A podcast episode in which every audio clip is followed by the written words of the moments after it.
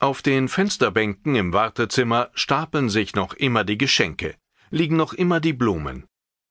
Anwohner haben sie vorbeigebracht. Ein paar Wochen ist das schon her. Es war ein großes Ereignis, dass mehrere hundert Bewohner der Veddel Mitte Februar mit ihren Willkommenspräsenten in die lange Zeit leerstehende Polizeikaserne nahe des Hamburger Zollhafens führte. Die Menschen in dem Hamburger Stadtteil südlich der Elbe feierten die Eröffnung der neuen Poliklinik und begrüßten den Allgemeinmediziner Ole Bonnemeyer.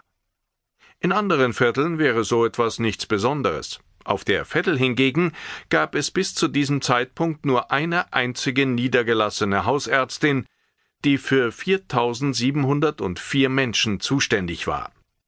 In den vergangenen Jahren hatten fast alle ihre Kollegen die Veddel verlassen in Richtung reicherer Stadtteile wie etwa Eppendorf. Dort gibt es mehr Privatpatienten und dort versorgt ein Arzt durchschnittlich gerade mal 164 Patienten. Bonnemeyer wird nicht der einzige Arzt der neuen Poliklinik bleiben. Schon bald sollen hier fünf weitere Kollegen anfangen. Und nicht nur das.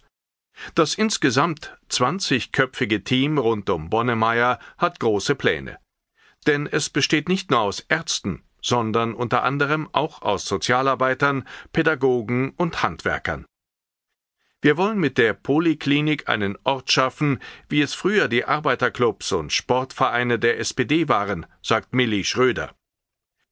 Die 35-jährige Politologin ist so etwas wie die Sprecherin der Klinik und schwärmt von einem Laboratorium der Zukunft, mit dem man das Gesundheitssystem von unten umkrempeln wolle.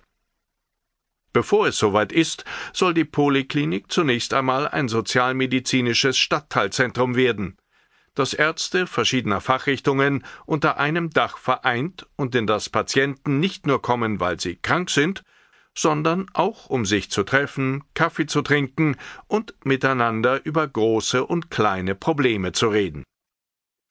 Und von denen gibt es auf der Veddel jede Menge. 25,4 Prozent der Einwohner sind Empfänger von Arbeitslosengeld II. Und wer in diesem Stadtteil mit einem Migrantenanteil von 71 Prozent einen Job hat, der verdient durchschnittlich im Jahr gerade mal 14.633 Euro rund ein Viertel der Summe eines durchschnittlichen Eppendorfers. Was die Reiseführer gern als Multikulti-Geheimtipp anpreisen und von Boulevardmedien oftmals als Problemstadtteil beschrieben wird, ist für Milli Schröder eher ein klassisches Beispiel für medizinische Unterversorgung, die sie und ihre Kollegen Anfang des Jahres dorthin führte. Die Idee dazu entstand vor vier Jahren. Damals arbeiteten Schröder und die Gruppe aus Ärzten und Aktivisten bereits seit 2005 zusammen in der Hamburger Initiative Medibüro, das Gesundheitsversorgung für Flüchtlinge ohne Papiere organisierte. Ein Engagement im juristischen Graubereich, dem die Helfer wegen möglicher strafrechtlicher Konsequenzen im Geheimen nachgingen nach der Klarstellung durch das Bundesinnenministerium im Jahr 2007, dass medizinische Notfallhilfe nicht als Beihilfe zum illegalen Aufenthalt anzusehen sei, werden Helfer nun sogar von staatlichen Stellen gelobt und mit Preisen ausgezeichnet. Da fragte man sich im Medibüro, werden wir als kostenlose Sozialdienstleister instrumentalisiert? Während sich an den Zuständen im Gesundheitssystem, in dem Hunderttausende hinten runterfallen, nichts ändert? Die Antwort gaben sie sich selbst. Ja. Daraus folgerten sie, mit ihrem Engagement einen Schritt weiter gehen zu müssen. Hinein in einen medizinisch unterversorgten Stadtteil, um von unten etwas zu ändern. In die Veddel, wo laut Gesundheitsatlas mehr Kranke leben als in den meisten Vierteln der Hansestadt. Vor allem Leiden wie Diabetes und Herzkrankheiten sind hier besonders stark verbreitet, ebenso wie andere chronische Beschwerden.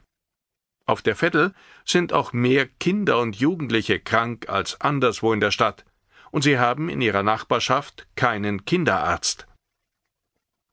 Die Poliklinik will es anders machen. Bereits an der Praxistür soll hier der Arzt, darauf wird Wert gelegt, die Patienten persönlich in Empfang nehmen.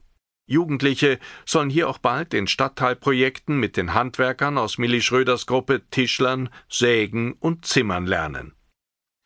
Finanziert wird das Projekt mit einem Kredit, den der Trägerverein eigens aufgenommen hat, um die Poliklinik anzumieten und betreiben zu können.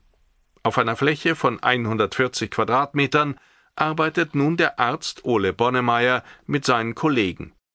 Die Menschen aus dem Viertel beraten, wenn etwa der Vermieter nichts gegen feuchte Wände unternimmt, die Miete stark steigt oder die Arbeitsagentur die Zahlungen kürzt.